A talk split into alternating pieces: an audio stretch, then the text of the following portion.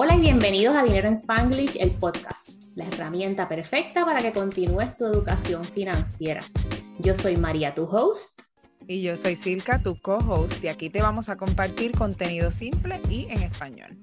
Hoy vamos a hablar del plan de retiro del trabajo, porque esto para algunos de nosotros es la manera más fácil de invertir y contrario a lo que dicen algunos de nuestras amistades, no, mentira, alguna de la gente de TikTok, esto no es un scam. ¿Ok? Esa gente que dice que esto es un scam es porque están tratando de venderte algo, usualmente un IUL o esas cosas así extrañas que nadie las entiende, solo ellos cuando ven sus comisiones. Solo ellos las entienden. Y así es. Yo he visto en, en, los grupos estos de independencia financiera gente que está empujando, vendiéndola y dicen, no, porque si te hacen el documento bien, sales ganando. Pero ¿y por qué es tan complicado hacer el documento bien? ¿Por qué no todo el mundo hace el documento bien? No, y es una cosa que tienes que depender en otra gente para hacértelo, no lo puedes hacer tú mismo como el 401k. Y, um, exacto, ese, este, es el, el, este es el instrumento como que el primer instrumento en el que muchos de nosotros empezamos a invertir en el, en el 401k. No tenemos ninguna otra oportunidad de invertir que no sea ahí. Sí, yo también empecé ahí desde los 26 años y ni tenía idea de que, de que estaba invirtiendo ahí. Tú sabes, yo sabía que había algún plan de retiro en algún lugar, pero yo no sabía cómo manejarlo, no sabía cuánto dinero tenía ni nada. Y ahora la mayor parte de mi net worth está en mi 403B porque yo trabajo para un non-profit y así es que se llama, pero es lo mismo con 401k. Exacto, igual yo, yo tengo um, mi net worth, la mayoría es el 401k y también a los bienes raíces, así que estoy un poquito más diversificada, pero esto es real. El máximo para aportar a los que estamos en Estados Unidos al 401k, 403b y sus equivalentes es 22.500 dólares. Y esta es tu aportación, que es un montón de dinero, o sea que tú puedas aportar una cuenta ya sea pre-tax o Roth, que es after tax, 22.500 dólares al año es un montón. Y si tienes más de 50 años de edad, puedes aportar el, el catch-up, que son 6.500 dólares más. Y hoy estaba en una conferencia esta mañana y quieren mover eso a 10.000 dólares en algún momento. Súper. ¿Qué tú crees que con esa cantidad, si lo maximizas, en cuánto tiempo vas a ser millonario? Eventualmente vas a ser. Yo, te cuento cuando llega el millón, estoy maximizando ahora. tú, sabemos de millonarios de 401k. Yo conozco dos, yo conozco dos que son jefes míos que se han retirado y se han retirado en los 50 y, como 55, 57 y uno de ellos que es con el que me reúno a cada rato como no a cada rato, como seis veces al año, um, para almorzar. a cada rato para introverted como people como nosotras. Eso es bastante. Y yo le sigo preguntando, yo cambiaste alguna de tu estrategia con el bajón del mercado y él no, María. Um, I have my, tiene su fondo de emergencia, tiene su ahorro. Él es un finance guy corporativo, o sea, él tiene sus spreadsheets y ajusta sus gastos cuando es necesario, ellos conocen sus gastos y mantiene su dinero en stocks, index funds, tranquilitos por ahí. ¿Ve? Eso es lo mejor, lo mejor que, que tenemos un ejemplo vivo y que este señor que es millonario todavía monitorea sus gastos mm. y tiene sus spreadsheets todavía. O sea, es que no, no nos creamos que cuando la gente llega a ser millonario dejan todo este monitoreo y todo este control que tienes que tener, porque si no, si, si tú no monitoreas tu dinero, vas a dejar de ser millonario muy pronto, porque vas a seguir gastando el dinero desmedidamente Así que siempre, siempre tenemos que tener ese control, no, no solamente cuando estamos pelados, sino cuando tenemos chavos también. Mira, y es súper importante porque no hemos visto el montón de scams de gente que son millonarios y el financial advisor o planner se le desapareció o la familia cogió el dinero o 20 cosas más. Pero para los que piensan que las cuentas IRA y el 401k son un scam, yo encontré unos datos aquí, el source es Fidelity Investment, que dice Ah, de la cantidad de 401k millionaires y IRA millionaires que hay en el mundo, desde en, comparando el quarter 2, el segundo quarter del año, desde el 2019 hasta el 2022. Y voy a empezar con el 401k. En el segundo quarter del 2019, de 2019 habían 196 mil millonarios de 401k. En el 2020 224, en el 2021 que la bolsa de valores está súper alta 412 mil y en el 2022 que bajó la bolsa de valores 294 mil.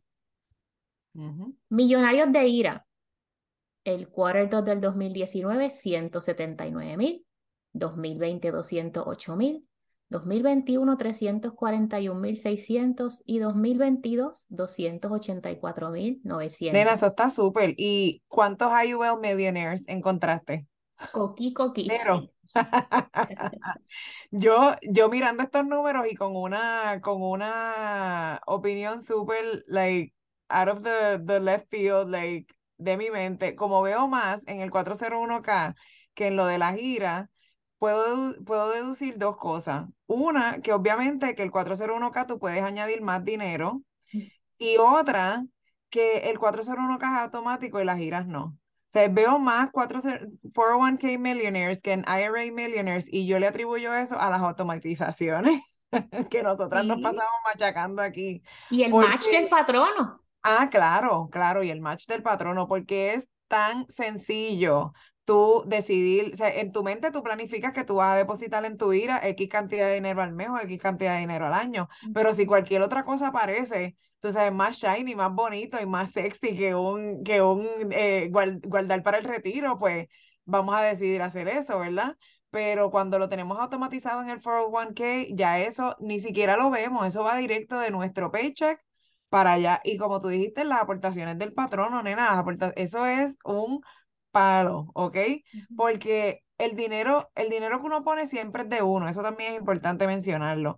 Pero el dinero que te pone el patrono, de acuerdo, depende de qué reglas tenga tu patrono, puede requerir un tipo de vesting o eso es un tipo de años de servicio a la compañía antes de que tú te puedas llevar ese dinero. Eso es importante notarlo. Y el patrono que te ofrece Match, ya eso es un 100% de rendimiento, porque eso es dinero gratis que el patrono te está dando. So, por ejemplo, si tú contribuyes un por ciento y el patrono te da un por ciento, ya tú tienes 100% de rendimiento en ese, en ese dinero. No importa lo que esté haciendo el mercado. Ese es dinero que el patrono te está dando de gratis. Y aunque no te den mucho, pues, eh, tú sabes, cualquier dinero que te den es bueno. Eso es una buena, eso es una buena parte de tus beneficios. Em, también eso es uno de los errores que cometí por años no aportar hasta llegar al 100% del match del patrono y ahora estoy tratando de catch up, pero todos esos años de compounding ya eso se fue por el drain, así que ni pienso en eso, no lo he calculado, no me pregunten nada, no quiero saber nada, solamente I'm aware. I'm aware que lo hice, este, y, pero now I know better, y con este testimonio de nosotras, pues le estamos diciendo a usted, por lo menos aporte hasta el match del patrono, porque si no se está perdiendo dinero, de verdad que, que that's silly. It was silly for me to do ese comentario del error del 401k, el mío fue sacar dinero del 401k para pagar deudas. Así que yo sé que nos entra la piquiña cuando cambiamos de trabajo, por ejemplo. Déjame sacar ese dinero para, para hacer X o Y cosas. Vas a pagar penalidad e impuestos. Nos entra la piquiña cuando vamos a comprar una casa. Déjame sacar dinero del 401k para comprar la casa. Puedes sacar un FHA y no necesitas tanto dinero. Puedes ahorrar dinero para la casa y listo. No uses este dinero como si fuera un préstamo. Este dinero le estás cogiendo prestado a tu retiro. El, y, y, voy al 401k, que es un sore topic para mí. Tu 401, tu seguro social, perdón. El seguro social nunca fue designado para ser tu income 100% durante los años del retiro. El propósito nunca fue ese. El propósito fue ser un complemento de las pensiones que existían en los años Guácala y ahora entonces es para compensar o para complementar el 401k o tus cuentas IRA. El retiro tuyo no es responsabilidad del gobierno, ni de tus hijos, ni de tus primos, ni de tus papás, ni de yo no sé quién. De nadie. Tu responsabilidad. That's important. Pero estamos diciendo tu responsabilidad. Esto no es un scam. En serio, pónganse en serio, siervo. Esto no es un scam, es parte de tu um, planificación. Cuando cambies de trabajo, puedes hacerle un rollover al trabajo nuevo o puedes abrir lo que se llama un rollover IRA o simplemente lo puedes dejar en el trabajo donde está. No lo saques para tu bolsillo. Exactamente. No lo toques. Leave alone. Y para la gente que está en Puerto Rico, el 401k o el equivalente es tu mejor opción everything. para invertir y tomar esos beneficios de impuestos diferidos. No los pagas mm. hoy, los pagas después durante tus años del retiro. Sí, contrario a los Estados Unidos, en Puerto Rico no hay muchas opciones, así que si en tu trabajo tienes 401k, de verdad que toma ventaja de ese beneficio porque eh, pues tienes un, un, plan de inversión ahí y más si tu patrón no te da match y todo eso, definitivamente es un crimen no, no tomar ventaja de ese beneficio. Y la mejor um, recomendación que puedes escuchar de cualquier persona es que si puedes, maximice el 401k. Que una persona te diga up to el match está bien, it's good, está bien, pero up to el match puede ser 3% al mes, que eso no es nada cuando vienes a sumar todos los números de todo el año. 10% si ganas 20 mil dólares tampoco es demasiado. Este, así que lo más que puedas, dándole prioridad a tu retiro. No es lo mismo una persona que le meta 300, 500 dólares al mes, y yo sé que esto es mucho, cuando está en los 20 y pico de años, que comience a los 23, 24, 25, 26 a meterle 300, 500 dólares al mes, a que yo venga a los 42 años a tratar de meterle 300, 500 dólares al mes a ver qué hace ese 401k de aquí a mi edad del retiro. Mientras más temprano comiences, mejor. No es lo mismo poner 300 o 500 en tus 20s que meterle 1500 en tus 40s porque se te hizo un poquito darle. Sí, y como quiera, tú sabes, esto no es discouraging de que no lo hagas a porque, ah, María me dijo que 300 pesos ah, no, no, no. era nada. no, no, no, eso no es lo que ella está diciendo, ¿ok? Así que lo que sea que usted pueda poner ahí, póngalo, pero sí, tú sabes, si usted es una persona joven que nos está escuchando, lo que ella quiere decir es que es más fácil empezar porque es time in the market. Tú sabes, mientras más tiempo ese dinerito suyo esté ahí trabajando y ganando intereses y generando todo ese dinero, es mejor que tratar de catch up ya al más cercano a la edad de retiro porque no tienes tiempo para que ese dinero siga trabajando para ti. Eso es, eso es todo lo que está diciendo. Gracias por la traducción. lo que, el mensaje de atrás era también que porque yo te diga en un video de TikTok o de Instagram, mete hasta el match, no significa que eso es suficiente. Es perfecto que hagas algo. Porque entonces si tú pones 3% y tu patrón no le pone 3, pues ya es 6%. Exacto, pero 20% es mejor, o 30. O 22.500 al año. Sí puedes, exacto. lo más que puedas, lo más que puedas es lo mejor, porque nunca, yo nunca he escuchado a una persona decir, ay Dios mío, tengo demasiado dinero para el retiro. I can't. I wish. Y he escuchado mucha gente decir que están viejos y pelados, así que no sé, ahí se las dejo. tengo 50, ¿qué hago? Mm, seguir trabajando y planificando de ahora en adelante. Tengo 40, mm. ¿qué hago? Seguir trabajando y planificando. Tengo 25, ¿qué hago? Seguir trabajando, planificando y metiendo dinero. That's right. Y como siempre decimos, tienes que estar pendiente a los fondos que están, que están invertidos, que no sean de un 1% ni nada de esas ridículas. Siempre recomendamos un expense ratio de 0.02 o menos. Hay fondos en Fidelity que tienen 0.0 algo de expense ratio y eso es lo que te va a, cobrar esa, no quiero decir banco, que ¿cómo se le llaman a esta? Broker. Ajá, este broker que te está cobrando por mantenerte ese dinerito ahí invertido. Siempre es importante que no sean estos fondos bien caros, eh, porque pues eso te come tus ganancias, pero hay que, eso es algo que, que debemos eh, de observar también.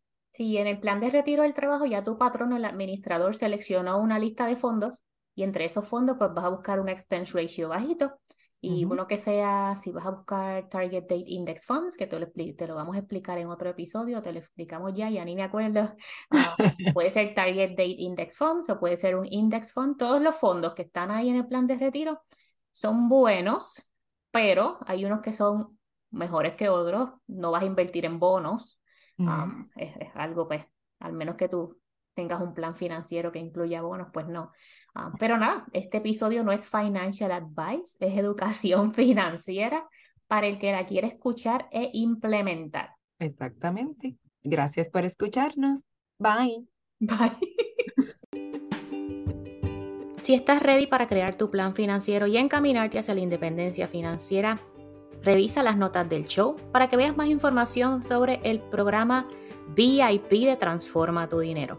En este programa vamos a trabajar juntas en ese plan hacia la independencia financiera. No lo sigas dejando para luego. Tú y tu futuro te lo van a agradecer.